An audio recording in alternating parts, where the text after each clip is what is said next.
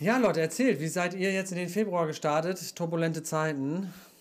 Seht ihr noch Gefahren außer den Gefahren, die wir oh, sind? ja, herzlich willkommen von meiner Seite. Wir untersuchen ja heute, ähm, wie gesagt, das Thema Zwangshypothek, Lastenausgleich. Kommt sowas wieder? Ich muss sagen, das hat mich hart schockiert. Das hat mich sehr hart schockiert. Dass, die, dass, die, dass, die, dass die Politik einfach so dreist ist und äh, schon zweimal zugelangt hat, oder was? Das, was da beschlossen wurde, das hat mich äh, ja, etwas verängstigt, muss ich sagen. Aber das ist halt so, wenn die Politik etwas beschließt, dann beschließt sie erstmal Keine was. Chance. Ja. Und dann gilt das erstmal für alle und äh, es ist nicht immer so, dass äh, die sich Gedanken gemacht haben, wie man damit klarkommt. Genau. Ähm, das muss man einfach sagen und das Thema Lastenausgleich ist, glaube ich, ja, es gibt Szenarien, die können dazu führen, dass das Risiko besteht, dass sowas eingeführt wird. Genau. Sanierungspflicht äh, ist ja auch immer durchs Internet gewabert. Ja, absolut. Und ist tatsächlich auch ein Thema, weil bei Immobilien äh, schauen wir über längere Jahrzehnte.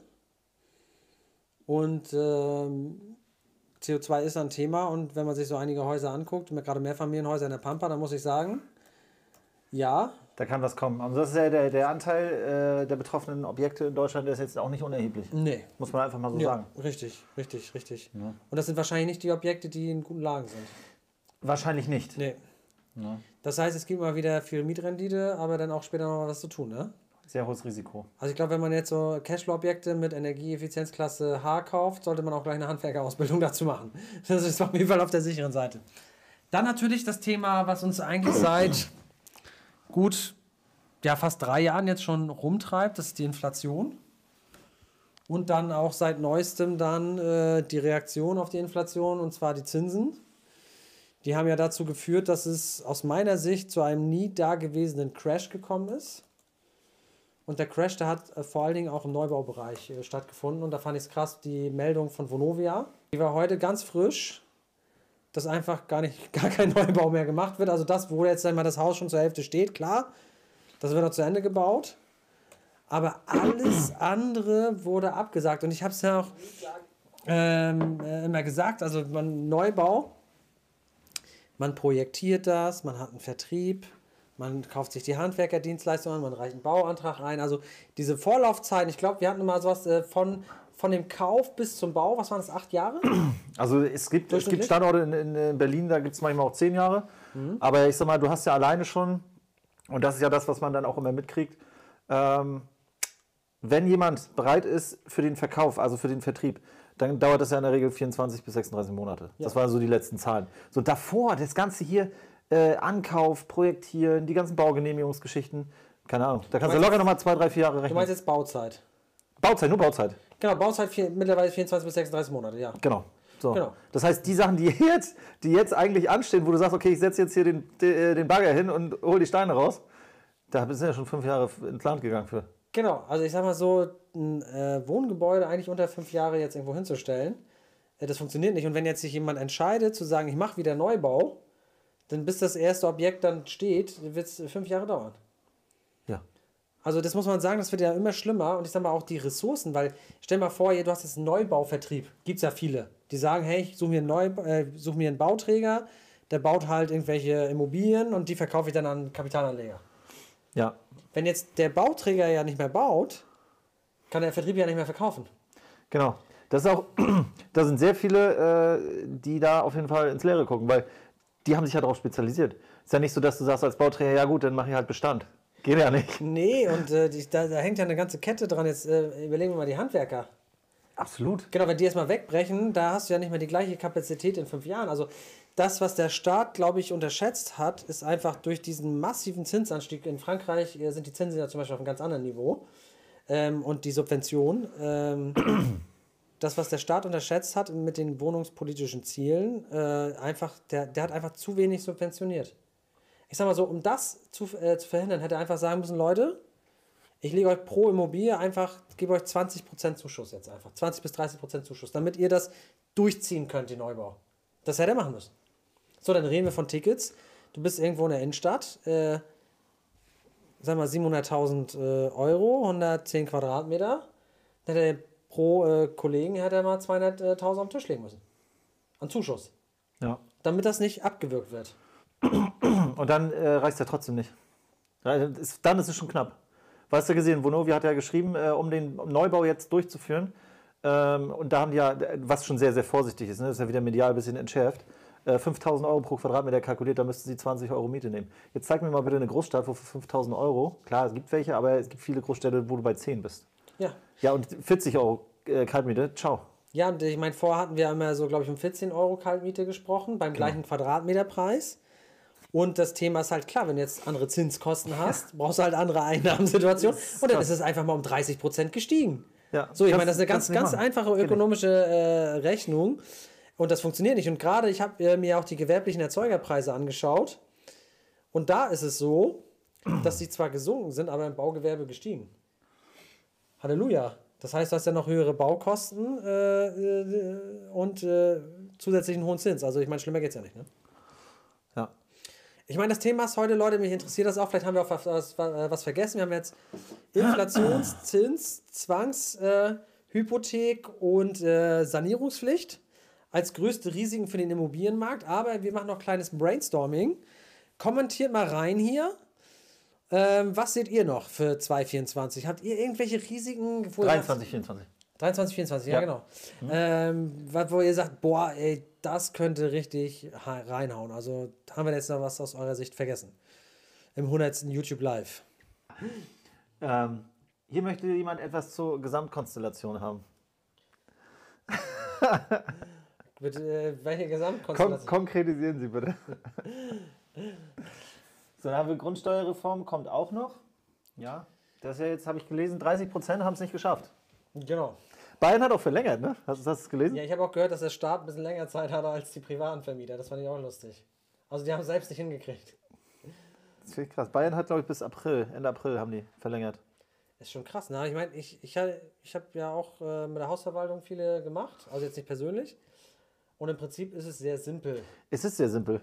Es sei denn, hast so, so Grenzfälle, wo es nicht klar ist äh, mit dem Grundstück und mit der Fläche und so weiter. Aber ansonsten. Enteignungsplanung in Berlin ist auch ein Risiko. Ich glaube, das ist nicht nur Berlin. Grundsätzlich kann man ja enteignen. Genau, das Ja. ist krass. Und da gibt es da gibt's einen sehr krassen Artikel, da, den, den, da zeigen wir gleich nochmal den Link, den müsst ihr euch auf jeden Fall durchlesen.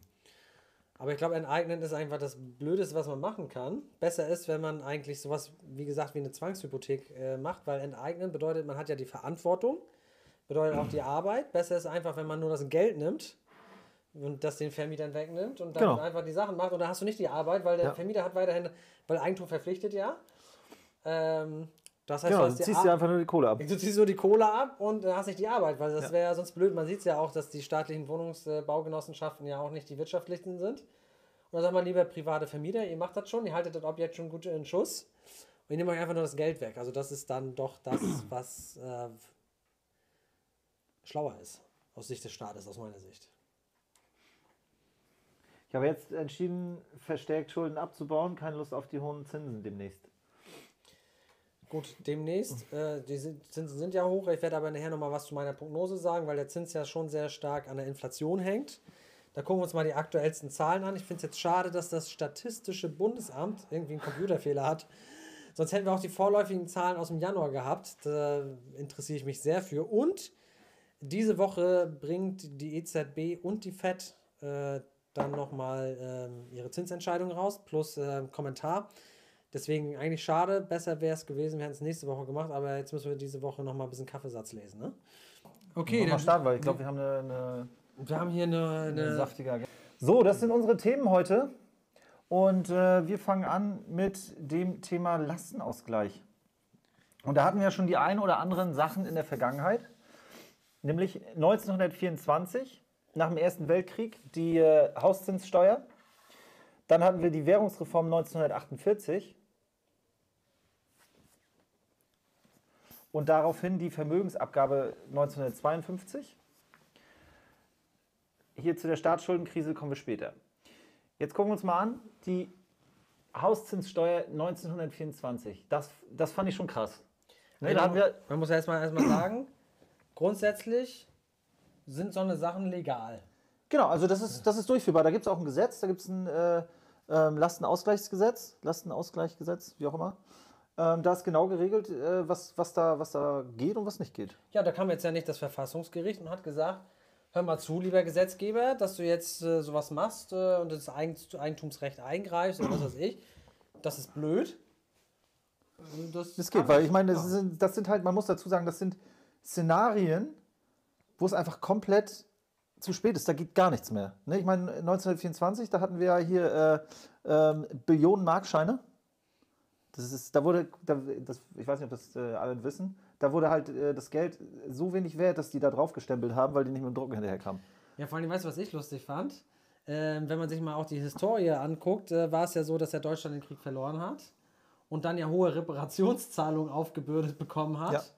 Und da haben die sich einfach gedacht, jo, dann lass doch einfach mal Geld drucken und die ganzen Sachen bezahlen, äh, wird schon gut gehen. Ne? Und dann, natürlich hat man dann so viel Geld in den Umlauf gebracht, ja. äh, dass man äh, da jetzt ja auch die Gegenwerte dann vermissen ließ langsam. Genau, das sieht man dann zum Beispiel an der, ähm, an der äh, Reform, äh, an der Währungsreform. Da wurde ja äh, eine, eine Billion zu eins zurückgetauscht. Also die haben eine neue Währung eingeführt, nämlich die Reichsmark, und da wurde von einer Billion dann auf eins zurückgestellt.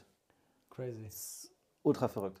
Naja, auf jeden Fall ähm, wurden da dann bei den Vermietern, also wieder der, der Klassiker, ne, die Vermieter wurden zur Kasse gebeten. Und äh, da wurde die Friedensmiete quasi genommen. Das ist die Miete von 1914, wo das letzte Mal quasi Frieden herrschte. Und da haben die halt abgeschöpft dann, der Staat. Das finde ich krass, weil äh, auch sowas wie ein Mietendeckel gab es dann nämlich schon mal. Genau, und da haben die gesagt, jo, wir haben jetzt zwar 1924, aber wir gucken mal, wann war das letzte Mal Frieden, wann hatten wir normale Zustände? Okay, 1914. So, die Miete nehmen wir jetzt. Das wird alles reduziert auf diese Miete. Und dann wird, und das ist krass, weil viele haben ja auch immer gesagt, naja, äh, Lastenausgleich hier, Vermögensabgabe, was auch immer, Immobilien. Ja, ich habe 100% finanziert, kein Problem. So, und da hattest du ja in diesem Fall, natürlich warst du ja Inflationsgewinner, weil du natürlich die Hyperinflation voll mitgenommen hast. Und da haben die gesagt, umso höher die Beleihung, umso höher die Abgabe. Ja. Das ist crazy. Und da war es nämlich so, bei komplett schuldenfreiem Objekt hat man 15% abgegeben von der Friedensmiete. Und bei das heißt, du hast eine, eine Mietenreduzierung plus Abgabe. Ja gut, ich meine, die Schulden haben sich auch reduziert, aber man darf nicht vergessen, dass ja eine Miete aus dem 1914 einfach gar nicht ausreichend ist, um, die, um das Haus zu bewirtschaften. Und wenn dir dann Wahrscheinlich mal, nicht, nee. Genau, und wenn dir dann nochmal 40 Prozent weggenommen wird, äh, da gab es dann ja auch, ich habe es gesehen, ich habe mir so einige Dokumentationen äh, ähm, äh, rein, reingezogen, da gab es zumindest auch so Banner, an den Häusern, so Haus hier, zu verschenken. Kommt jetzt, kommt jetzt hier. Immobilienpreise fielen um bis zu 90 Prozent. Ah ja. Genau. Und da gab es dann hier, jo, Haus zu verschenken, weil die Steuerlast, die war so hoch, dass ich das, das, das, das Objekt war wertlos. Genau, hast du einfach nur monatlich drauf gezahlt. Genau. Und ich finde es krass, äh, die Analogie eigentlich zum äh, Mietendeckel. Hm. Weil da hat man ja gesagt, pass auf, wann sind die Mieten so abmarschiert? Das war dann irgendwie 2012 oder 2013. Ja. Und diesen Wert nehmen wir ähm, stellen fest. Genau, und, und stellen dann einfach fest. Und das, das wurde dann auch gemacht, weil es gab dann halt eine krasse Wohnungsnot äh, in Deutschland. Und äh, genau, das hat auch dazu geführt, dass der Gesetzgeber dann äh, sich äh, dazu berufen gefühlt hat, äh, zu reagieren und hat dann halt auch sowas wie einen Mietendeckel gemacht, weil die Friedensmittel, die war halt genormt.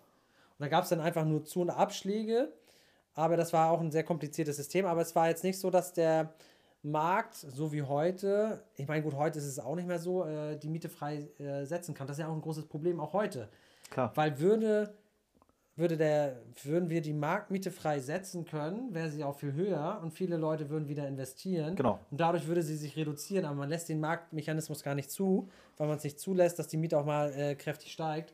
Nur das Brötchen äh, nebenan, da darf der Bäcker seinen Preis festlegen. Äh, wir ja. uns nicht. Ja, das ist crazy. Wie gesagt, hier 90% Preisverfall, das ist krass. Und das, ja, das, das, das, ja, das zerstörst du alles. Äh, gibt, das zerstörst du alles mit. So. Aber man, wir wollen mal festhalten, Punkt 1, es ist äh, verfassungsgemäß. Genau, es ist okay, es ist okay. man genau, darf es machen. Genau, und Punkt 2 ist, müssen wir aber sagen, der Auslöser, wenn wir jetzt versuchen, auch Analogien in der Historie zu finden, war ein krasser Wertverfall. Ja, es war grundsätzlich ein Ereignis, was, was das Land in die Enge treibt. Genau, aber, insgesamt. Aber Grund war quasi, dass die Währung quasi wertlos wurde. Genau, ja. genau. Du, du, ja. Und äh, man muss sagen, also das Pendant dazu war halt auch, meine Schulden sind nichts mehr wert. Genau. Aber äh, gut, die, diese übersteigerte Hypothek, die war halt krass. Also das, das, das, da sind die ein bisschen über das Ziel hinausgeschossen, glaube ich. Wenn man sagt, Haus zu verschenken, 90% Vermögensverfall, das kann ja nicht das Ziel sein. nee. Da kann ja nicht sagen, Das ist schon, oh, ist schon crazy. das Gesetz haben wir aber gut gemacht. Und ich finde es krass, wie lange es das gab. Genau, die hatten, also ich sag mal so, die haben am Anfang, als das eingeführt wurde, hat das äh, diese, diese, diese, ähm, dieser Abzug dieser Miete, also diese, diese Vereinnahmung, ähm, 20% des Staatshaushaltes dann ausgemacht, der Steuer, der Steuereinnahmen. Ja, das ist wesentlich. Das ist übelst viel. Und das ging bis 1943 und da waren es immer noch 10%. Und da merkt man auch wieder, dass man durch die Grundbücher, die es gibt, Immobilienbesitzer hat man einfach ganz leicht an der Lunte. Du bist am Arsch, einfach. Ja, Muss ja. man einfach so sagen. Und deswegen, also das ist zum Beispiel der, der eine Punkt, wo ich gesagt habe, das ist besorgniserregend. Ne? Ja. Wir haben heute, heute haben wir sogar noch elektronische Grundbücher. Genau, das ist ja digital alles. Genau, du kannst also heute wahrscheinlich mit. Äh, Drückst auf den Knopf und dann bumm. Genau, Steuerung F kannst du, äh, nicht, oder was hier, C, C und V und äh, kannst du. Was ist hier? Du füllst die Grundschuld ein. das ist kein Problem, ne? Ähm, wobei man jetzt, wenn ich mal überlegt, deswegen hat ja auch die EU, spricht ja auch über ein Vermögensregister. Mhm. Weil es natürlich klar wäre, wenn man jetzt wieder wahrscheinlich heutzutage alles auf Immobilienbesitzer abwälzen wo, äh, wollen würde, dass heute mal wenigstens einen Schlauen gibt, der sagt, ja, aber was ist das mit dem Da Vinci da, bei meinem Kollegen im Haus? Der hat ja auch einen Wert. So ist es. Ne, und hier hat man es sich einfach einfach gemacht und hat gesagt, naja, äh, von wem haben wir die Daten? Naja, jeder, der halt ein Haus hat. Let's go. So ist es. Und das ist, das, das ist krass. Die Gefahr schwebt immer. So, dann haben wir das nächste Thema, das ist genauso verrückt. Das ist die Währungsreform 1948, wo wir dann von Reichsmark auf Deutsche Mark gegangen sind. Ich fand das krass, auch die Entstehungsgeschichte auch da wieder. Da, das ist ja eine Währung, die von den äh, Alliierten, also Alliierten, also hier, äh, ich glaube, USA eingeführt wurde. Und die, die Währung wurde ja in, also absolut geheim in den USA gedruckt und gar nicht in Deutschland und dann in so einer Nebel- und Nachtaktion hierher gebracht und dann kurz vor veröffentlicht gesagt, jo, jetzt gibt es hier eine neue Währung. Und viele sagen auch, dass diese Währungsreform ähm, eigentlich der Startschuss war für die Teilung Deutschlands, weil man ja die nur in den westlichen Bezirken bis auf Berlin ausgegeben hat. Das fand ich krass. Ja, absolut. Aber klar, äh, die, die, die Reichsmark war ja am Ende, weil es hat ja eine Zigarettenwährung äh, bestanden. Das bedeutet, mit dem normalen Geld konnte man ja gar nichts mehr bezahlen. Das fand ich krass. Ja. So. Und da wurde dann getauscht von Reichsmark auf Deutsche Mark. Und die Umtausch, äh, die, die, die, die Wechselkurse ist schon, ist schon verrückt. Also wir haben hier einmal alles, was so laufende Sachen waren, Gehalt, Rente, äh, Mietzahlung. Die wurde 1 zu 1 getauscht. Ne? Sehen wir hier, 1 zu 1. Dann haben wir Immobilienwerte, die wurden auch 1 zu 1 übernommen. Und jetzt kommt's, Restschulden, 10 zu 1. Ah, Hört sich an für mich wie ein Hauptgewinn. Kann man das bitte wieder so machen? Du hast, du hast äh, 100.000, Finan- wobei wir gucken uns gleich mal ein Beispiel an. Ähm, dann haben wir Aktienvermögen, auch 1 zu 1. Und das ist der große Witz hier, Bankguthaben. 100 zu 6,5. Und das war nochmal ein bisschen ähm, diversifizierter. Jetzt müssen wir, gucken wir uns mal die, die nächste Folie nämlich an. Äh, das war nämlich wie folgt, wenn wir uns das mal vorstellen. Ich habe ein Gehalt, 3000 Reichsmark. Das ist jetzt mal, damit man das, das ist natürlich, hat man das damals nicht verdient. Ne? Ja, Frage. ich wollte gerade fragen, wer, ist denn das hier? Äh, Der ist krass, der Typ. Das ist nur, dass man das mal, dass man das mal nachvollziehen Ja. kann ähm, nach, heutigen, nach heutigen Werten. Ich habe, ähm, ups, sorry. So. 3000 Reichsmark Einnahmen im Monat, Gehalt, Rente, was auch immer. Habe ein Immobilienvermögen von 500.000. 2000 Mieteinnahme, 3000 Rest, äh, 300.000 Restschuld, 20.000 Aktien und 100.000 angespart äh, am Konto. So, jetzt sind die, habe ich ja schon gesagt, hier Einnahmen sind gleich, Immobilienvermögen auch gleich. Restschulden, Das ist das Geile. das ist crazy. Und jetzt kann man sich das mal reinziehen hier mit Miete, ne?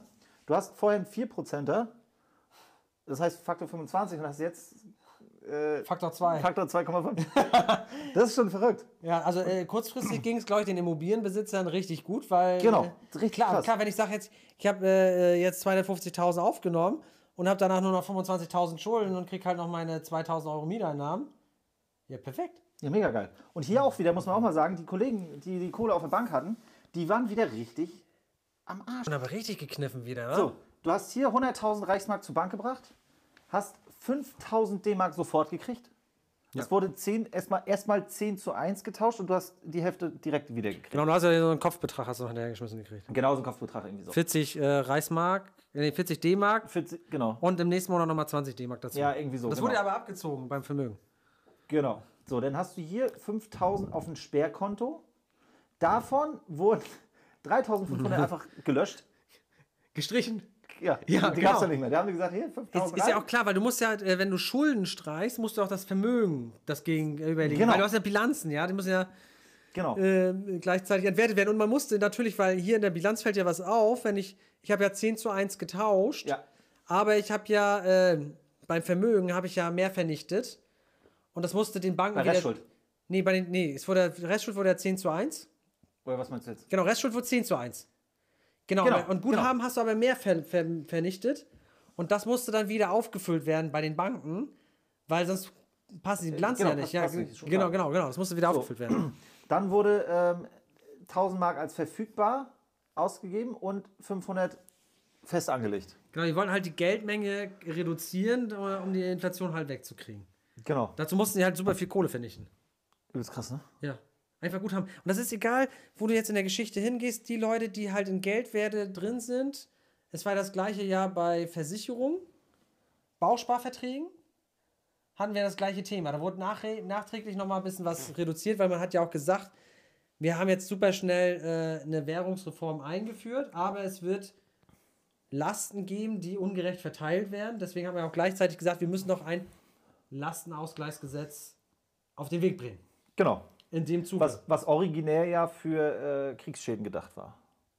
Genau, und äh, irgendwelche Leute, die hier super Genau, ja, hier, benachteiligt ja, ja, waren. genau, genau, die genau. geflüchtet sind, was auch immer, hier Rückkehrer, was auch immer. Genau, und ich meine, gekniffen wurden ja auch die Leute hier mit äh, privaten Renten, Bausparverträgen. Genau, die wurden auch 10 zu 1 Genau, getauscht. die wurden 10 zu 1 getauscht. Ey, da hast du. Du hast, das, das finde ich crazy, ne? Du hast normale Renten und Gehälter, die wurden 1 zu 1 getauscht, aber private Sachen, die nicht. Ja, vor allen Dingen musstest du ja dein, der Beitrag für deine Rentenversicherung, der wurde, der blieb ja bei 1 Genau, zu 1 1. zu 1, laufende Zahlung. Ja, genau. Und dann haben wir einfach gesagt, oh, pass mal auf, das Guthaben. Das machen wir jetzt mal 10 zu 1, ne? Und klar, deswegen gab es auch da das nachträgliche Gesetz dazu, dass man gesagt hat, okay, äh, die haben man vielleicht doch ein bisschen einfach, äh, ja, wie soll man sagen, über den Tisch gezogen. ähm, und da muss man, äh, war, war, aber da war es wieder klar, wen kann man wieder hier äh, an die Kandätsche nehmen hier? Die Leute mit den Botzen. Ja, genau, die Leute mit den Butzen, ne? Die, sind- die fallen einem da mal als erstes ein, ne? Weil ich glaube, Die so, können ja nicht weg. Du kannst nicht sagen, okay, gut, dann packe ich zusammen. aber ich glaube, ich glaube, die Leute, die es halt, äh, die halt, die, Akt, die Aktienleute, die waren da in dem Punkto, glaube ich, besser. Wobei, ja, die Betriebe, die hatten ja auch äh, Themen, da wurden ja, glaube ich, Guthaben auch nicht. Wie war es bei den Betrieben? War das 1 zu 1? Ich weiß nicht. Kann ich dir gar nicht sagen. Habe ich jetzt hab ich noch nicht, hab ich gucken, nichts zu gefunden. Doch, ich habe da irgendwas habe ich gelesen. Betriebe hast du gefunden? Betriebe, ich, Weil ich weiß, dass auf jeden Fall insgesamt in diesen ganzen, äh, ganzen Sachen äh, ist ja auch immer so ein Credo, dass auf jeden Fall das Wirtschaftliche und das, was auch Steuern zahlt, auf jeden Fall erhalten werden soll. Ja, die hatten auch pro Arbeitnehmer hast du auch irgendwie einen Betrag gekriegt. Äh, das ging irgendwie nach Arbeitnehmern. Und äh, es war ja auch wieder da so, dass die äh, laufenden Verträge, wo diese Geldleistungen äh, drin waren, die mussten so durchgeführt werden, eins zu eins. Also irgendwie, wenn wir jetzt einen Vertrag hätten, dann hätte man gesagt, okay, das Reichsmark, das ist jetzt D-Mark. Also das muss man schon sagen. Aber es ist kurz, komisch, ne? Du hast halt zweierlei Maß immer. Ja, ich finde es auch krass, dass man sagt, okay, äh, es haben jetzt Leute äh, 15, 20 Jahre in so einem Wirtschaftssystem äh, gelebt, haben sich darauf verlassen, dass die Regeln eigentlich gelten. Wenn ich zum Beispiel in eine Lebensversicherung, in einen Bausparvertrag einzahle oder ein Guthaben, nehmen wir mal an, du hast jetzt irgendwie 200.000 auf die Seite gelegt und hast dir das weggespart und dann kommt jemand, also in deinem Leben, ja, also 20 Jahre irgendwie, ne, zack, oder in deinem Ja, Kopf gehst, und dann kommt irgendwie jemand her und sagt, du, warte mal, wir machen jetzt 10 zu 1. Und dann sagst du so, yo, scheiße, Geil. dass ihr sich ausgegeben habt. Ja. Ja. Ja, das ist schon krass. Ne? Und man hat ja auch eine Erwartung äh, dieser, äh, dieser Reform, haben ja viele Leute auch dann einfach irgendwelche Sachen gekauft und einfach ihre Reichsmark irgendwie verscherbelt. Ich habe ja, Ja. den einen Beitrag gesehen, hat irgendwie zehn, ein Typ irgendwie so zehn Aschenbecher gekauft, obwohl er nicht raucht. und irgendwann hat er die weggeschmissen, weil er wusste aber, ähm, ähm, er konnte mit den Reichsmark nicht mehr anfangen. Was ich auch interessant fand, ist, dass ähm, man ja das Vermögen nachweisen musste. Und, Übelst und es gab ja diesen krassen Schwarzhandel zum Schluss, auch mit diesem Zigarettenhandel. Ja. Und äh, die konnten das ja nicht nachweisen, dass sie das irgendwie aus legalen Quellen hatten und so weiter. Die, die, die waren komplett am Arsch. Du hattest ja hier äh, in, in dieser Zeit, ne, wo gesagt Mhm. wurde, ich weiß, ich weiß gar nicht mehr genau das Datum, aber das war irgendwie Juni 23, glaube ich, wo das dann, äh, äh, äh, nee, 23? Ich bin jetzt bei 48 Grad gewesen mit den Zigarettengeschichten. Ach so, das war doch auch da, wo du das, wo du das Geld dann äh, melden musstest, wie viel, wie viel Bargeld du hast und da hattest du eine Woche Zeit für uns, uns für Nee, das war 48. Ja, da sind wir doch. Genau, ja, es waren 48. Genau. Genau, das war dann von, vom 18. auf den 26. Genau, hast du eine Woche Zeit gehabt, zur Bank zu gehen und sagen, hier, ich habe 10.000 Reichsmark? Genau, du musst alles anmelden und das, was du nicht angemeldet Das hast. war nichts mehr wert. das, nee, das, du konntest nicht mehr anmelden. Das war weg. Ja, das ist weg. Ja, Ciao. da sagst du so, äh, oh scheiße, ich habe das Konto vergessen. Ja, weg. Ja gut, ich meine, du vergisst eigentlich kein Konto, aber ich finde das schon krass. Ich meine, heutzutage, äh, du hast 100 Millionen Fristen immer, du wirst 18 Millionen Mal erinnert und damals hast du eine Woche Zeit gehabt, sonst war die Kohle nichts mehr wert. Ja, das ist krass. Ich meine, jeder wollte ja auch irgendwo hin und was machen, ne? Aber er war schon, äh, man muss sagen, insgesamt schon eine krasse Meisterleistung. Dieser, dieser, eine, eine Blu äh, dieser, dieser eine Video, wo du, was du mir geschickt hast hier, wo der so abgefeiert hat über den Blumenkohl, den er sich gekauft hat, den er gegessen hat. Ja, genau. Ja, krass, ne? Und, Aber ich meine, klar, die Leute kamen aus dem Krieg, ne?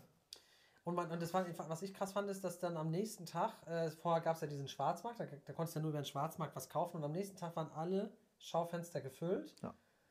Die Händler hatten alles da und so weiter, das hat wieder funktioniert. Da merkt man auch, was passiert, wenn man so eine dysfunktionale Währung hat, wenn man anfängt, Geld zu drucken, äh, dass man damit dieses ganze Wirtschaftssystem zerstört, dass man so Schwarzmärkte macht Ja. und dass es einfach allen schlecht geht.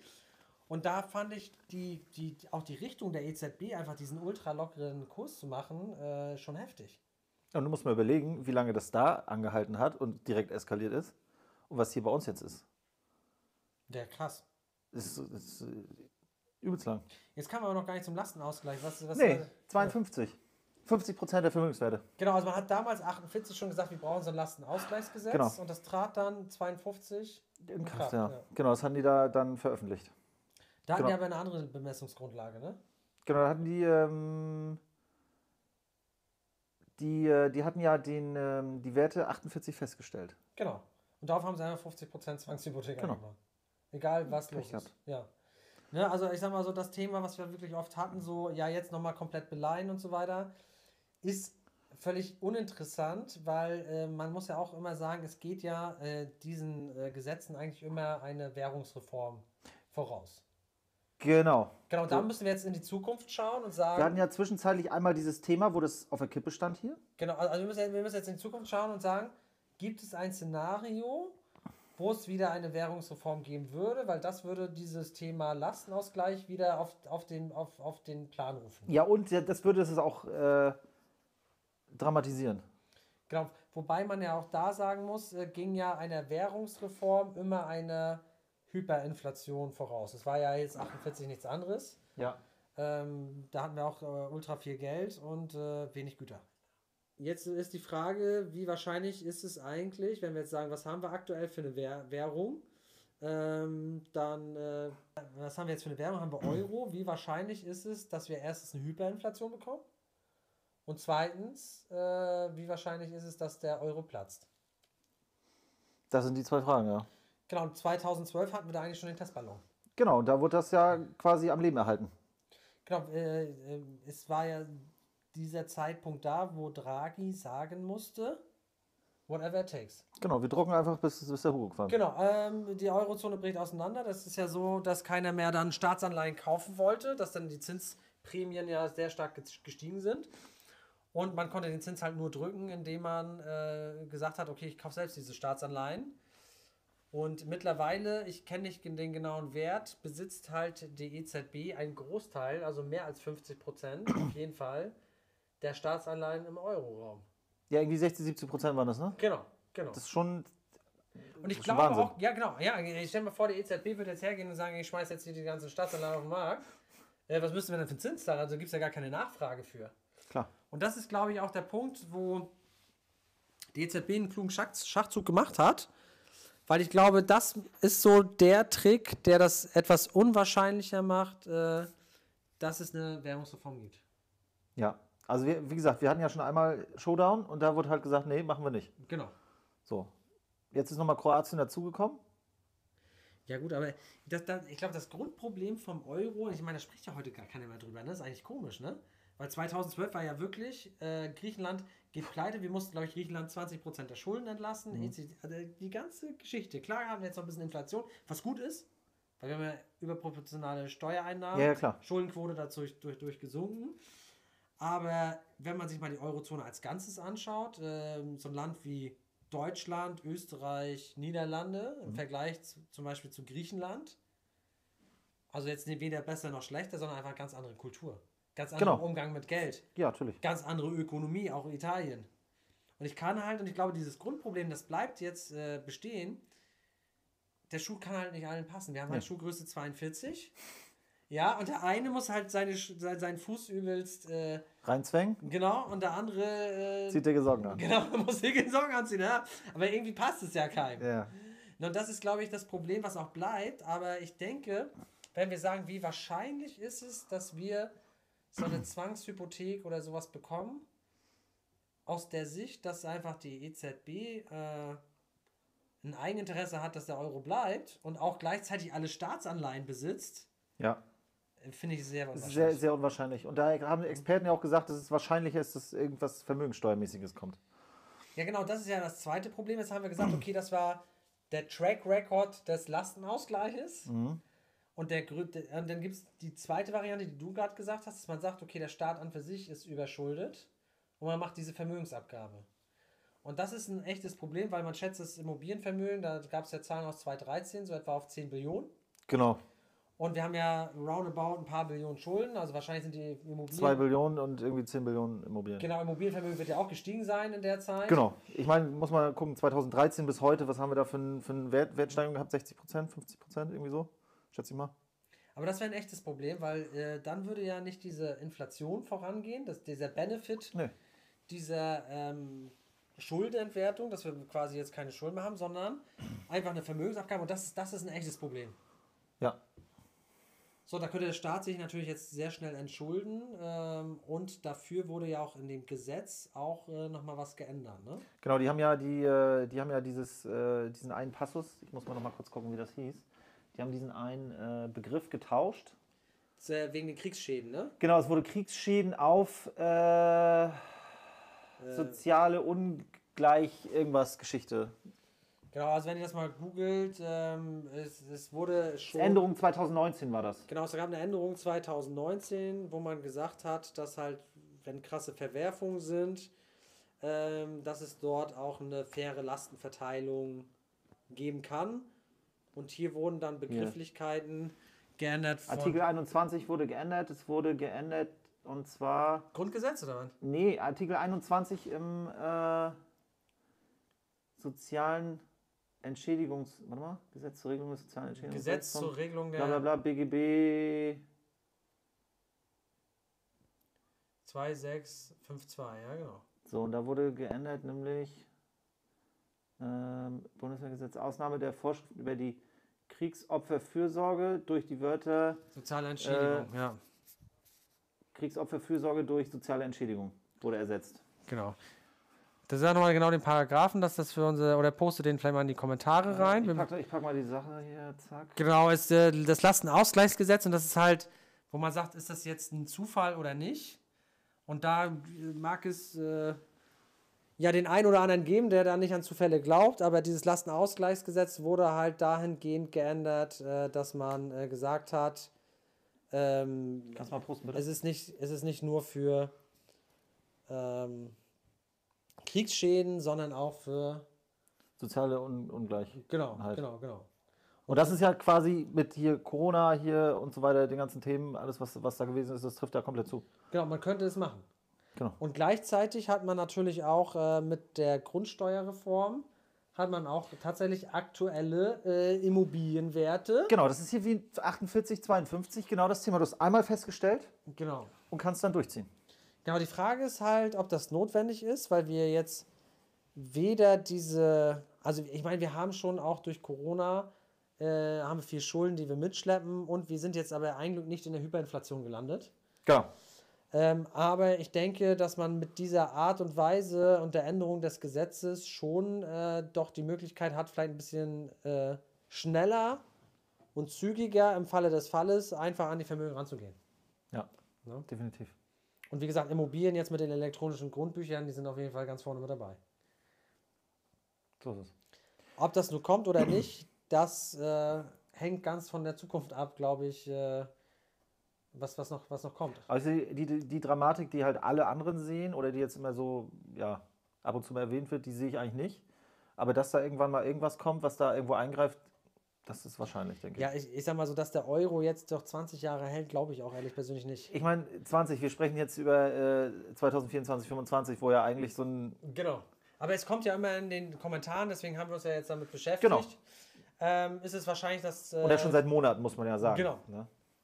Dass jetzt kurzfristig äh, dort etwas zu erwarten ist? Denke ich eigentlich nicht. Ich denke es nicht. Gerade im Hinblick darauf, dass jetzt äh, die Hyperinflation ausbleibt und äh, äh, äh die EZB einfach die ganzen Staatsanleihen hat. Genau. Das heißt, es wird, kein, äh, es wird jetzt kein, der Euro wird nicht daran zerbrechen, dass ähm, jetzt zum Beispiel Griechenland bankrott geht, weil solange die EZB einfach nichts macht, passiert nichts. Ne? So ist es. Gut,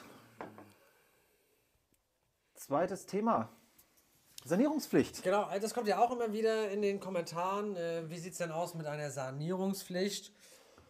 Und da muss man sich auch, ich meine, die, die, sag mal, die Gesetzgebungsinitiativen, die kommen ja mittlerweile nicht mehr aus dem Bundestag, sondern die werden ja sehr viel in Brüssel äh, vorgegeben und dann werden ja die entscheidenden Sachen in nationales Recht äh, umgewandelt. Und da gibt es dann diesen schönen Begriff äh, Fit for 55, ja? Also muss Ist nicht zum Essen? Ja, oder ich glaube, äh, wir müssen. So ein Fitness-Shake. Genau, ich, ich muss mich auch machen, fit für 55 irgendwann, ne? Nee, also ähm, es gibt ja klimapolitische Ziele in der EU. Zum Beispiel, dass äh, wir CO2-neutral werden wollen. Da streben die natürlich 2050 in etwa an. Und das ist krass, Leute, weil wir haben der Immobilienbestand, äh, ich hatte es mal recherchiert hier, es geht ja bis, ich habe es wieder vergessen, ich glaube H, ne? Genau. Energieeffizienzklasse H. Ja. G und H machen einfach 35 Prozent des gesamten Bestandes aus. Genau, und warum guckt man sich die Immobilien überhaupt an? Weil 40 äh, Prozent der Immobilien äh, für den äh, CO2-Ausstoß. Äh, nee, 40 Prozent machen die Immobilien des, aus. Des, genau, das CO2-Ausstoß machen Immobilien aus. Und äh, man muss einfach sagen, ähm, bis 2030 äh, sollen äh, Gebäude eigentlich der Energieeffizienzklasse G und H, was das hintere Ende ist, die soll es nicht mehr geben und es gibt äh, harte Regulierung im Neubau. Und das ist natürlich so, wir haben aktuell 15% der Gebäude in Deutschland haben Energieeffizienzklasse H. Ja. G und H sind 35 insgesamt. Genau, und 15% sind allein H. Und man muss natürlich sich heute darüber im Klaren sein, wenn man äh, diesen Energiestandard kauft, dass man auf jeden Fall, wenn man vorhat, die Immobilien die nächsten 20 Jahre zu halten. Ja, reicht ja schon 10 eigentlich. Ich glaube, das ist auf jeden Fall Mode. Ja, genau. Also den, es, es, es wird jetzt in den nächsten, also es wird jetzt nicht sofort äh, kommen. Das, äh, denke ich, wird man auch einfach den Immobilienbesitzer nicht zumuten jetzt nach dieser Energiekrise und man möchte ja. auch die Mieter nicht so stark belasten. Aber es wird jetzt äh, nach der Energiekrise, also nach dieser Russland-Thematik, äh, wird das aus meiner Sicht äh, als erstes auf die Tagesordnung kommen, äh, dass äh, die Sanierung der Gebäude einfach in Deutschland beschleunigt wird. Und wir wissen natürlich jetzt nicht, wie das ausgestaltet wird. Nee. Also es gibt ja, gibt ja viele Sachen. Ne? Es gibt ja das Heizungsthema ab 2024, 2025. Das genau. ist ja auch immer variierend. Ich glaube, 24 ist jetzt aktuell wieder äh, aktuell ähm, dass du halt dann, ähm, ich glaube, 65 Prozent aus erneuerbaren so Energiequellen generieren musst. Jetzt frage ich mich natürlich, äh, wie leistbar ist das? Ne, ich meine, du bist halt, ich glaube, davon, von diesen Themen sind, glaube ich, 70 Prozent aller Immobilien betroffen. Und ich weiß nicht, was, wie die das machen wollen. Ja, zumal du ja zum Beispiel jetzt Wärmepumpen, EDT auch gar nicht äh, bekommst. Ja, ja, genau, das ist ja das Thema. Du kannst jetzt nicht ja. sagen, okay, boom, ab morgen, jeder, der eine Heizung bestellt, bestellt nur noch die. Äh, das, das, ich weiß nicht, wie das leistbar sein soll. Kann ich mir schwer vorstellen. Es ist äh, super schwer, aber mir muss klar sein, wenn ich jetzt zum Beispiel hier in äh, C- und D-Lagen ähm, unterwegs bin, ist es wichtig für euch, dass ihr heute einfach schon ein Energiekonzept parat habt, ja. wo ihr sagt, okay, auch gerade in puncto Finanzierung, ja, ähm, wisst ihr, wie ihr das stemmt, dass ihr die Immobilie notfalls äh, halt auch sanieren könnt, ohne das aus dem Eigenkapital zu machen. Weil wenn ich jetzt überlege, ich habe jetzt äh, ein zehn Familienhaus, irgendwo ein Zeitz, und jetzt äh, kommt jetzt eine Regulierung an den Start und das heißt, okay, mach mal äh, Fensterdach, äh, Fassade und äh, von mir aus noch die Heizung, dann kommen wir ja schon ins Schwimmen. Ich hatte gestern im X-Radar-Programm jemanden, der hat ein Objekt rausgetrüffelt. Das hatte Energieeffizienzklasse H. Primärenergie. Ja gut, aber dann boah, ohne Sanierungskonzept kannst du sowas nicht kaufen. Und ich glaube, das ist vielen Leuten noch nicht klar. Die gucken halt weiterhin auf die Rendite. Und das ist auch nicht, du siehst es auch die, nicht, du siehst äh, es auch nicht unbedingt hier. von draußen. Ne? Wir hatten ja auch zum Beispiel jetzt im letzten Video, wo es auch um die energetischen Themen ging, haben wir auch gesagt, ja komm, lass mal die Platte nehmen, die wir haben hier. Ähm, die wird schon irgendwie schwierig sein. Nee, ist sie nicht. Klasse C oder D oder sowas. Ja, das ja, war ja okay, völlig das, das geht, ja. So, aber wenn du natürlich hier auf äh, das hatte zum H Beispiel unterwegs bist, ist Nacht, natürlich schon Nachtspeicherofen mit Elektroheizung und solche Geschichten hatten die. Und äh, noch irgendwas ganz komisches. Ich meine, mal abgesehen davon, dass es äh, da, glaube ich, keiner mehr einzieht in Zukunft, weil er dann äh, irgendwie Nebenkosten zahlt, bis so äh, der Hugo qualmt. Ja. So ist das einfach schwierig. Aber was äh, einem klar sein muss, wir kennen jetzt noch nicht die genaue Ausgestaltung dieser Sanierungsthemen, aber die Immobilien, gerade wenn ich jetzt so eine zehnjährige Zinsbindung da drauf knall, kann das halt sein, dass das in fünf, sechs Jahren dann durchrutscht und dass ich dann irgendwann eine Sanierungspflicht äh, habe. Mhm. Und äh, die EU hat ja auch gesagt, dass eigentlich ab 2030, das war ja deren Wunsch, dass du dann mit Energieeffizienzklasse H weder verkaufen darfst noch vermieten. Ja, crazy. Und das finde ich krass. Da geht es da dann ja auch wieder richtig, da geht es bankseitig richtig ab weil du hast von heute auf morgen ist das, ja, das Ding eine wertlose Immobilie. Und ich, ich, sehe ja jetzt schon manchmal äh, bei uns im Maklerunternehmen fordern die Banken die Energieausweise an. Ja klar, weil die das wissen. Genau. Du brauchst jetzt mit Energieeffizienzklasse H hast du ein enormes Risiko, ja. Weil du hängst mit der Zinsbindung. Guck mal, wenn ich jetzt sage, ich habe zehn Jahre Zinsbindung. Du bist voll, du bist voll genau, drin schon. Genau, und dann, dann setzt sich die EU da am Ende des Tages durch, dass ab 2030 nicht mehr vermietet und nicht mehr verkauft werden darf mit Energieeffizienzklasse H. Ja. So, was machst du denn jetzt? Dann hast du richtig. Ja, hast du ein schönes kleines Stück Grundstück. ja, dann hast du ein schönes Grundstück irgendwo, ne? Und das, ich, ich finde das auch immer krass. Ich meine, in diesem Thema energetische Sanierung hängt natürlich auch viel Potenzial. Wir hatten euch das mal im anderen YouTube Live mal vorgerechnet. Äh, mit der Umlage, mit den Steuererstattungen, mhm. mit den BAFA-Zuschüssen. Ich finde es ja auch grob fahrlässig, das einfach liegen zu lassen. Ja, und äh, da wird sich auch das Zeitfenster schließen, wenn die Regulierung halt näher rückt, weil wenn alle müssen, warum sollen die Anreize geben? Halt ich glaube auch, sie merken, ich meine, es gibt ja jetzt momentan diese Anreize und das macht keiner. Ja. So, dann sagst du auch irgendwann, ja, schön, dass wir Anreize gemacht haben, wir müssen jetzt aber verpflichten. Und siehst ja, wenn du siehst ja mit der Grundsteuerreform, du verpflichtest und macht trotzdem 30 Prozent der Leute nicht. Ja. Das, hier übrigens hat gerade jemand gesagt, dass die EU-Klassifizierung der Energieklassen, ähm, dass die nochmal schlechter ist. Dass ein, äh, ein deutsches H wäre EU-technisch ein I. Das heißt, EU-mäßig ist das nochmal ein bisschen geschönt. Krass. Ähm, was ich auch sehe, ist auf jeden Fall eine krasse Schwierigkeit. Viele Häuser sind ja geteilt ja. in äh, Wohneigentum. Und ich kenne ja so meine Eigentümerversammlung. Und wenn ich jetzt mal meine, ich möchte mit denen irgendwie mal irgendwie eine Sanierung durchsprechen, da gibt es doch immer irgendeinen, der sagt, habe ich keinen Bock drauf. Habe keine Kohle, will ich nicht, warum nützt mir nichts, bla. Genau, und dann kommen wir ja zu, auch zum Thema WEG-Finanzierung. Ja. Ähm, die ja grundsätzlich schwierig ist, äh, in der Eigentümergemeinschaft ähm, Kredite aufzunehmen, weil es ja logisch ist. Ähm, man kann ja nicht wie eine GBR einfach sagen, so ich nehme jetzt Kredite für alle auf, ähm, weil sie dann ja auch pleite gehen kann oder Zwangsmaßnahmen angeordnet werden können von der Bank, eine Verwertung äh, gestartet wird. Dann frage ich mich ja, okay, bei den WEGs muss ja dann alles aus Eigenkapital gemacht werden über Sonderumlage. Ja, Prost Mahlzeit. Klar. Ja, und da reden wir ja nicht darüber, dass der Briefkasten kaputt ist. Nee, da ist nicht jeder mal ein Tauri, sondern eher äh, 10, 15, 20. Genau, genau. Wenn das mal reicht. Genau, da frage ich mich, wie will man das dann machen in diesen ganzen WEGs, äh, dass da irgendwie energetisch irgendwas nach vorne geht. Klar. Und deswegen wäre es halt wichtig, dass man heute schon auch da in den Eigentumswohnungen aus meiner Sicht ähm, genau hinschaut, welche Probleme haben dort die Objekte, wie sind sie aufgestellt vom Energieausweis, weil man kann davon ausgehen, dass sich das nicht groß ändert dann in der Haltefrist. Ja? Und das ist besser, wenn man dann nicht äh, auch da in der WEG vielleicht H oder G kauft, mhm. sondern schon guckt, dass man da irgendwo bei, äh, gut, A wird man nicht sein, aber vielleicht B, C, D. Ne? Und das ist tatsächlich, ich sag mal, wir sind ja hier in einem Markt äh, mit sehr viel Altbau. Äh, wo ich eigentlich auch, hätte ich mich jetzt damit nicht befasst, hätte ich gedacht, naja, ist wahrscheinlich hier bei uns auch schwierig. Ne? Die ganzen Sanierungen aus Mitte, Ende der 90er, da ist ja nichts gedämmt, da ist ja nichts gemacht. Nee. Aber die sind trotzdem Energieeffizienzklasse D. Ja, das hört sich so an, als wäre das. das nee, aber ich sag mal so, es ist ja schon mal so, dass du da nicht hinten runterfällst. Weil, weil du hast, muss man ja dazu sagen, du hast ein Objekt, das ist über 100 Jahre alt.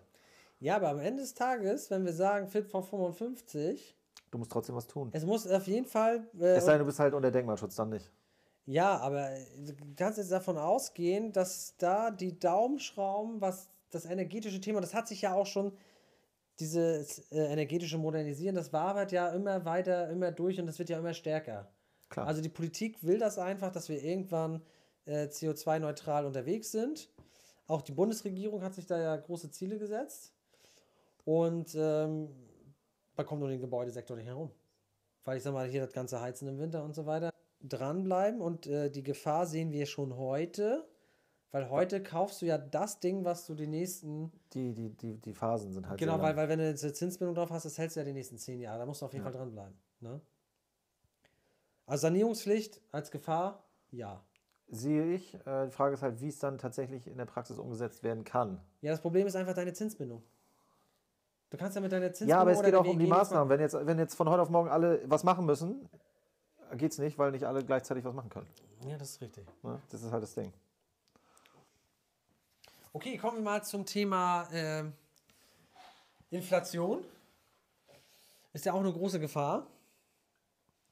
Und wir haben das damals eigentlich schon äh, uns angeschaut, als wir gesagt haben, gut, wir werden eine Inflation von 10% haben, weil wir gesehen haben, dass die Erzeugerpreise halt äh, abmarschieren und äh, das ging ja jetzt bis äh, in die Spitze über 40%. Und es ist natürlich logisch, äh, bei der Inflation, äh, die Endprodukte, die wir konsumieren, die müssen ja irgendwo produziert werden. Ja, und das heißt, äh, die Inflation kommt immer erst bei den Produzenten an und die versuchen das dann an die Konsumenten, ähm, also dann die Einzelhändler, dann weiterzugeben. Und das hat, deswegen kann man immer sagen, ähm, oder im Prinzip zumindest häufig sagen, dass äh, sowas dann halt zeitverzögert ankommt.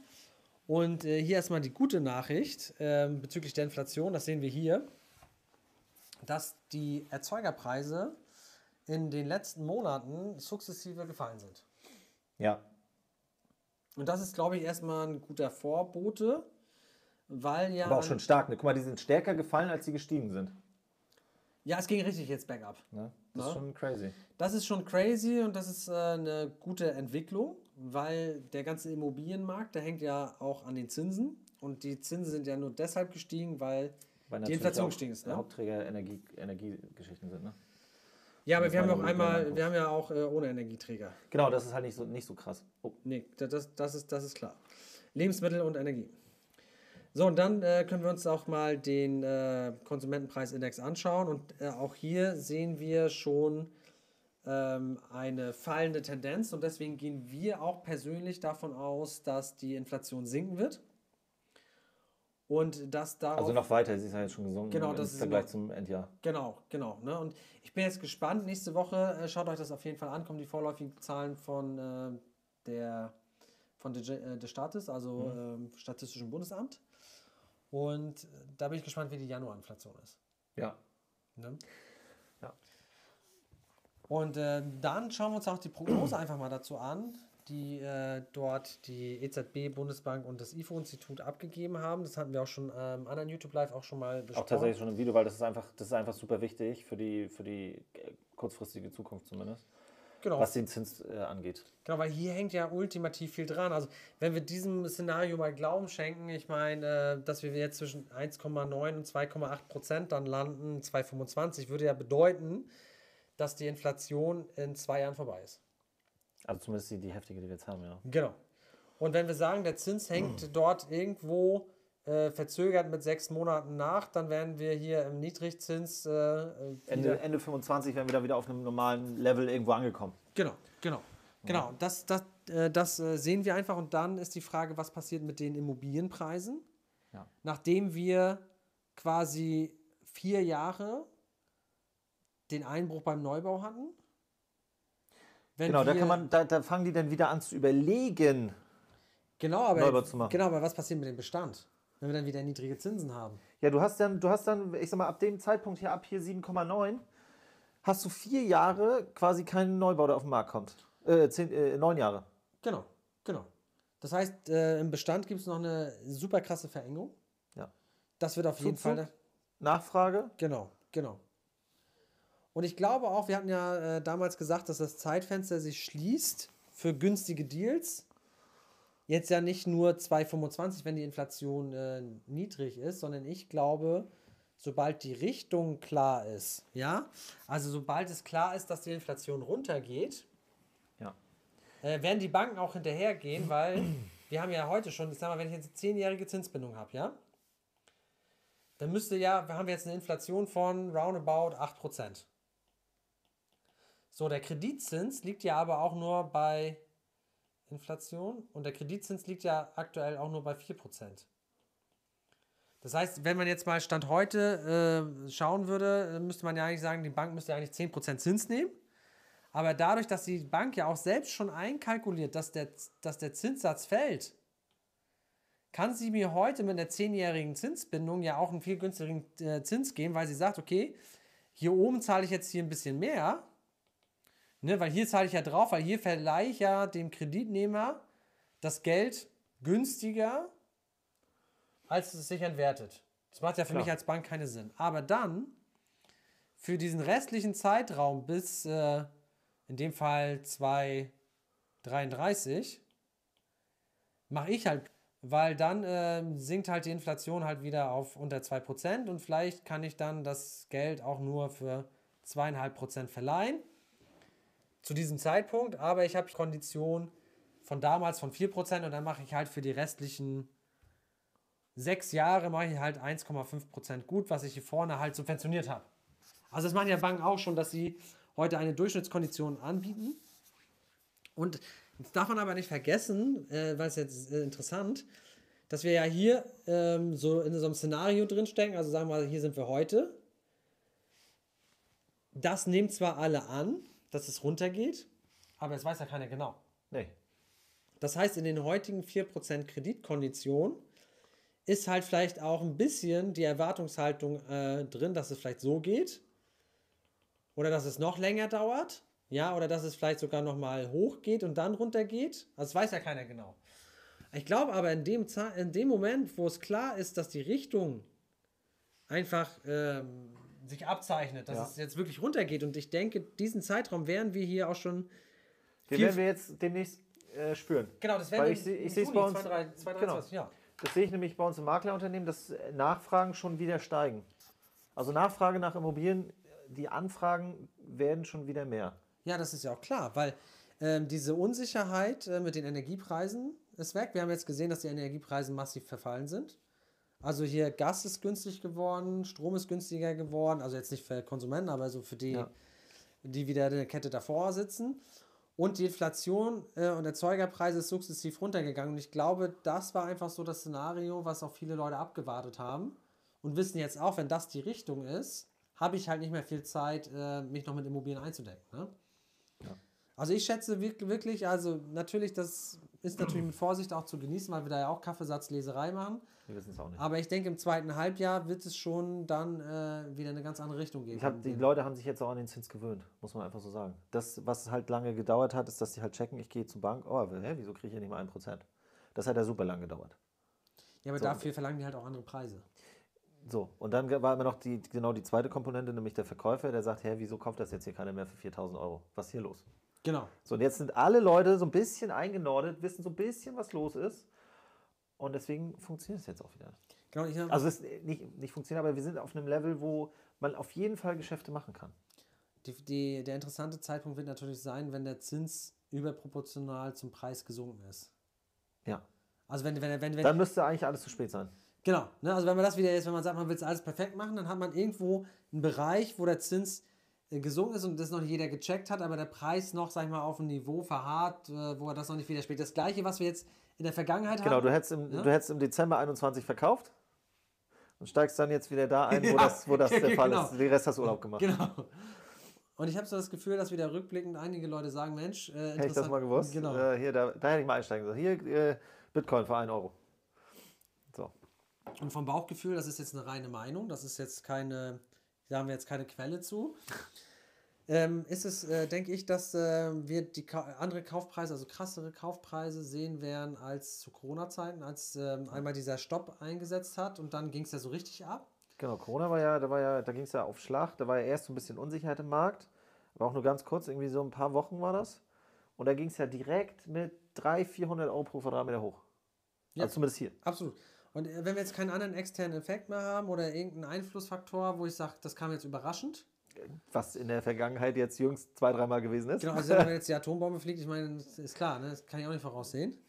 Aber wenn jetzt äh, alles läuft, wie es, also auch wenn es schlecht läuft, aber wenn es so läuft, geplant schlecht, ähm, dann wird es aus meiner Sicht abgehen, aus, aus, aufgrund diesen äh, Effekten. Einfach, dass wir jetzt äh, eine massive Inflation hatten, dass äh, Leute massiv äh, Lohnnachforderungen haben, die jetzt sich langsam auch durchsetzen. Da bin ich gespannt, was da, wie es da weitergeht. Genau, Zuzug, dann kein Neubau. Also für mich ist das der perfekte Sturm quasi, äh, was den Preis betrifft, nach oben. Ja. Also da sind alle Voraussetzungen erfüllt, da muss dann nur der Zins jetzt ein bisschen in die Genau, richtige Richtung das zeigen. ist das Einzige, was ich da wieder sehe. Das ist wieder die Politik, die da sagt, oh, das wird schwierig, da müssen wir rein regulieren. Ja, aber wir kennen ja das Verhältnis von Zins zum Kaufpreis. Ja, ist richtig. Ne, wenn der Zins sich halbiert, kann der Kaufpreis fast um das Doppelte steigen. So, und ich meine, wir sehen ja jetzt wieder Kaufpreise Richtung, äh, sag mal, Leipzig von 1,6, 1,7, wo wir vorher bei 3000 waren. Ja. Ja, gut, nicht gleiche Lagen, aber ja, ja. Genau, ne? und da muss man, muss man sich mal vorstellen, was da für ein Potenzial jetzt drinsteckt nach dem Thema Inflation, ja. ähm, nach dem Thema Neubau, nach dem Thema Zuzug. Ne? Klar kann der Staat versuchen, das zu regulieren, aber er kann auch nicht alles regulieren.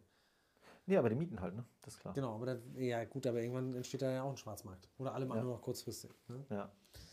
Also deswegen, das ist ein super spannendes Umfeld und ich bin jetzt gespannt. Diese Woche, schaut euch das bitte an. Wir werden äh, flatterhafte Konditionen haben, weil äh, alle sind gespannt, was jetzt die FED, was die EZB sagt. Das passiert alles diese Woche. Wir bekommen nächste Woche die Zahlen von äh, dem Statistischen Bundesamt und das sind drei wichtige Indikatoren. Und äh, wie nervös der Markt auch ist, das merkt man auch einfach an den Konditionen. Weil wir hatten zum Beispiel 12, 22, ja. Da hatte ich das gesehen, dass ein Investor tatsächlich eine Kondition auf 10 Jahre von 3,3% wieder bekommen hat. Muss man sich mal Ich wollte sagen, hä, wieso das denn? Aber 22, ja, ja. Genau, Ja, wo ich dachte, alter Schwede. ja gut, das war kurz vor Weihnachten. Genau, da ging, ging der Zins nochmal runter, um dann einfach einen Monat später, pass auf, 01, äh, 2023, hatten wir dann wieder Zinsen von 4,3 Prozent. Das muss man sich mal vorstellen, dass in einem Monat der Zins einfach um 25 Prozent flattert. Das ist irre. Das ist komplett irre und das kann ja auch eine ganz andere Kalkulation sein. Sogar mehr. Und äh, strategisch gesehen sind wir jetzt dazu übergegangen und das ist natürlich ein heißes Eisen. Da müsst ihr äh, jetzt euch gut überlegen, ob ihr sagt, das ist ein Konzept für euch. Ne? Ähm, das, was wir ja euch zeigen, das ist ja auch nur ein Supermarkt. Ähm, jeder kocht ein anderes Süppchen und kann natürlich nicht alles mitnehmen. Was wir ja machen, wir besorgen uns ja hier vorne bei der Bank immer jetzt nur eine Finanzierungsbestätigung. Über die Finanzierungssumme, ist wichtig, über die komplette und sie muss verbindlich sein. Ne? Ich kann jetzt nicht hingehen und sagen, ich gehe jetzt zum Notar beispielsweise und sage, äh, ich habe eine weiche Wir Finanzierungsbestätigung. können uns grundsätzlich vorstellen, Ihnen ein Darlehen zu geben. Genau, wenn Ihre Bonität äh, super ist und das Objekt passt, äh, Genau. geben wir Ihnen auch das Darlehen. Ne? Kann ich auch äh, jedem anderen ausstellen. Ne? Und äh, das muss schon verbindlich sein. Und dann ist es bei den meisten Banken so, dass diese Finanzierungsbestätigung sechs Monate Gültigkeit hat. Was erstmal gut ist. Das heißt, ich kann hierher gehen und sagen, liebe Bank, ähm, danke für die Finanzierungsbestätigung, danke für die Grundschuld und ich habe im Kaufvertrag, würde ich jetzt auch hergehen und sagen, lieber Verkäufer, ich sag mal so, den Kaufpreis zahle ich jetzt nicht vor drei Monaten. Ne? Das würde ich dann auch mit Genau, das ist super wichtig, dass ihr da auf jeden Fall das reguliert, weil äh, Genau. sonst, sonst bringt das nichts, wenn das nach drei Wochen fällig ist, das Ding. Ja, genau. Oder ich meine, in Hamburg machen wir 14 Tage. nee, drei Tage. Drei Tage. Drei, das, ist ja, das ist ja der Witz. Dass bei vielen anderen Städten, oder wo das halt schneller geht, das schreibt man rein, nicht vor dem. Hier in Leipzig hat das nie jemand gemacht, weil die Grundbuchämter per se drei, vier Monate brauchen. Ja, aber, ja, aber die Transaktionszahl ist so runtergegangen, die sind jetzt ist halt schnell. Jetzt, jetzt reden wir hier von zwei bis drei Wochen auch. Ja klar, ich meine, wenn im Markt einfach mal 50% der Transaktionen wegbrechen, äh, entlässt er nicht 50% Beamte. Nee, die bleiben ja trotzdem. Ja, Die genau. sind ja eh auf Mindest, Mindest hier Personal. Genau, die arbeiten jetzt ihr normales Pensum, aber kommen halt doppelt so schnell voran. So, was, was, was machen wir momentan? Und Leute, das ist einfach ein heißes Eisen. Und es soll keine Empfehlung sein, weil jeder muss selbst wissen, ob er dieses Risiko eingeht oder nicht. Weil wir sagen der Bank dann, wann sie das Refinanzierungsgeschäft macht. Weil eine Bank kann ja eine Zusage machen und kauft sich ja dann selbst am Kapitalmarkt die Konditionen ein und verleiht sie euch weiter. Die tragen ja kein Risiko, ne? Die Bank gewinnt immer. Ne? Weil dann irgendwer macht dann äh, Verlust, der dann der Bank Geld geliehen hat, ja. Und die Bank hat wiederum euch Geld äh, geliehen. Das heißt refinanzieren. das macht die Bank auch und die, äh, die Bank kann dann irgendwann sagen, äh, sagt ihr in zwei Monaten, äh, liebe Bank, äh, sagen wir mal jetzt die Kondition oder ihr sprecht euren Banker direkt an. Lieber Banker, sagen mir bitte Bescheid, wenn die Konditionen besonders günstig sind. Ja, die flattern dann hier rum, hier, hier, die sind ja momentan so volatil, das glaubt, glaubt ihr ja nicht. Und dann irgendwann sagt ihr, jo, und hier stellt ihr dann einfach fest und macht das Refinanzierungsgeschäft. Und das wird in der Regel gemacht, äh, wenn der Darlehensvertrag dann äh, verschickt wird. Und so haben wir es eigentlich in der Vergangenheit meistens hingekriegt, dass wir dann doch einen Zins hatten unter 4%. Ähm, ist aber keine Garantie für die Zukunft. Es kann jetzt ja. sein bei den letzten Dingern. Ich meine, wir haben jetzt äh, auch gesagt, komm, äh, wir machen diesen heißen Ritt. So das, was wir jetzt vor zwei Wochen so gemacht haben. Und ich meine, jetzt morgen ist äh, Entscheidung EZB, FED plus die Inflationszahlen. Es kann auch sein, dass der Zins auf 5%, 5 steigt. Ja? Habe ich auch schon gelesen, jetzt vor, vor zwei Wochen, äh, dass die Experten davon ausgehen, dass auf jeden Fall eine 5 vorne stehen wird. Das wäre blöd. Aber das ist, das ist am Ende des Tages äh, das, was man, äh, ja, das Risiko, was man da eingeht. So ähm, und äh, diese Option gibt es, aber jeder muss selbst wissen, ob er sie nutzt. Das war's. Okay, ja. Okay, cool. Wie spät haben wir es denn? Punkt. Fünf nach. Fünf nach. Heute 100. 100. Äh, YouTube Live. Gibt es dann äh, dazu Anmerkungen? So, hier wurde mal richtig gestellt, dass es für uns positiv ist mit diesen Energieklassen von EU und äh, Deutschland. 1200 pro Quadratmeter Marktrandstelle, aktuell 6 Euro vermietet, Zustand Schulnote 4 machen oder nicht. Gut. Soll ich, soll ich jetzt sagen, soll ich dich jetzt Unheil, ins Unheil treiben? ich meine, 1200 Markranstädt, das ist preislich. Hört das ist jetzt nicht, nicht, nicht uninteressant. Hört sich für mich aber so nach Schul Platte an. Schulnote 4. Da steht da Platte? Da steht nicht für Platte. Markranstädt? Ja, steht auch Platte. Ich glaube, da steht auch Platte. Ich war heute gerade da.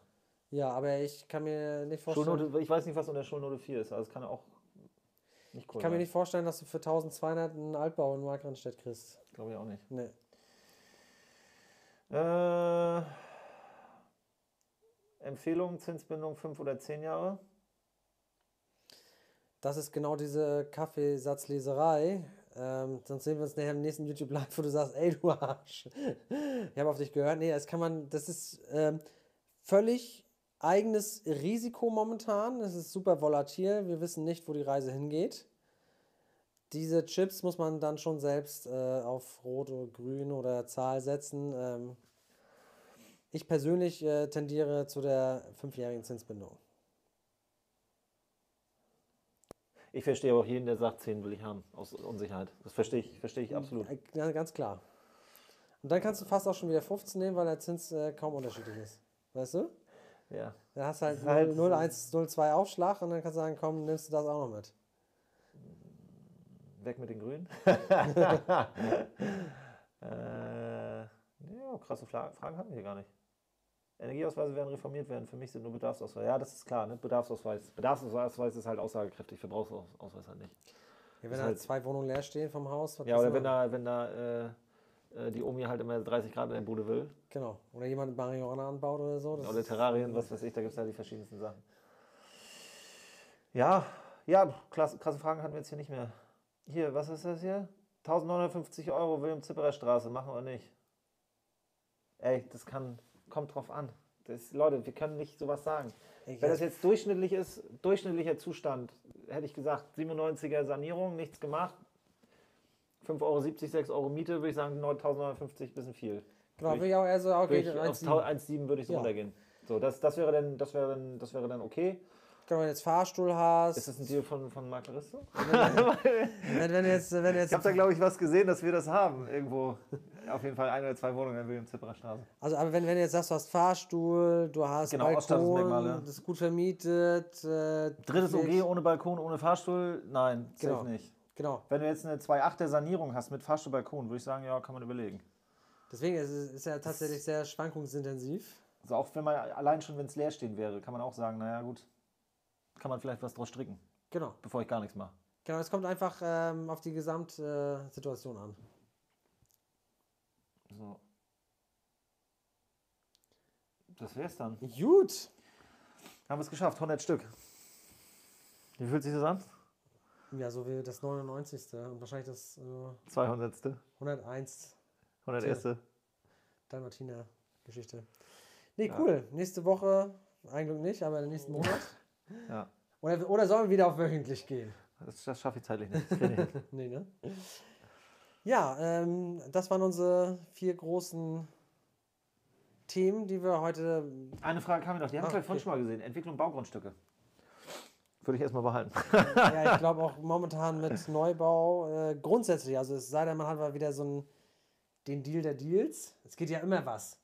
Ja, Du kannst es immer was ja machen, es gibt immer eine Ausnahme. Ja, aber aber grundsätzlich ich würde ich auch sagen, Die. Wahrscheinlichkeit einfach jetzt mit, äh, mit Baugrundstücken äh, entweder was, ich meine, kaufen vielleicht, wenn du Zeit hast und Cash hast, Genau, ja. kaufen liegen lassen, in zehn Jahren verkaufen, mag sein. Aber aktuell würde ich sagen, ist der Andrang jetzt da nicht groß.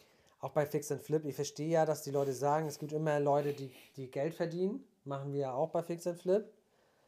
Aber einfach das Können, was du haben musst, wenn du gegen den Markt spielst, Ja, das Ding ist halt. das ist halt mal, ist mal ein anderes Spiel, als wenn du sagst, äh, du kaufst 2013 was, hältst es ein Jahr und hast es 2014 für 30% verkauft, weil, Weil der Markt es einfach weggezogen genau, weil hat. der Markt es weggezogen hat, ja. Und du, Also- brauchst, du, brauchst ja zwei, du brauchst ja zwei krasse Kanäle.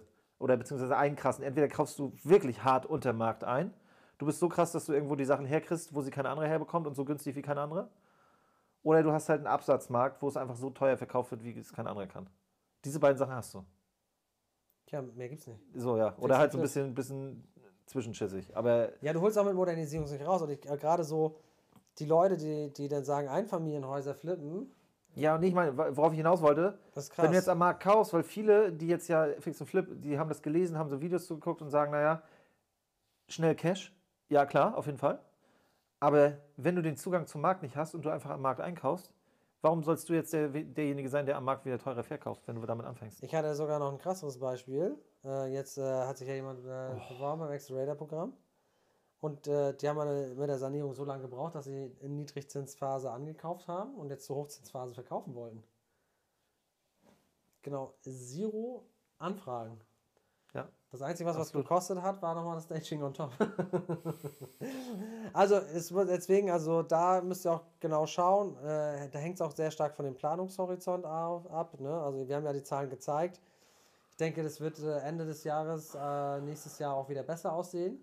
Ja. Und wenn man ein bisschen Zeit hat, Ich würde sagen, äh, Fix und Flip jetzt äh, schnell drehen, sehe ich eigentlich schwierig, wenn man nicht sowieso die Kanäle hat. Aber jetzt ankaufen oder jetzt auf jeden Fall in den nächsten drei bis sechs Monaten ankaufen, kann ich mir vorstellen, dass, dass es langfristig das schmeckt. ja. Also wir machen es zumindest. Gut, Gut, Leute. dann Ja. einen hervorragenden Start in den neuen Monat. Stimmt, heute ist der erste. Hatten wir auch lange nicht, ne? Am ersten des Monats. Ja, direkt. Ja. Und dann viele gute Deals. Bis äh, bald. Bis bald.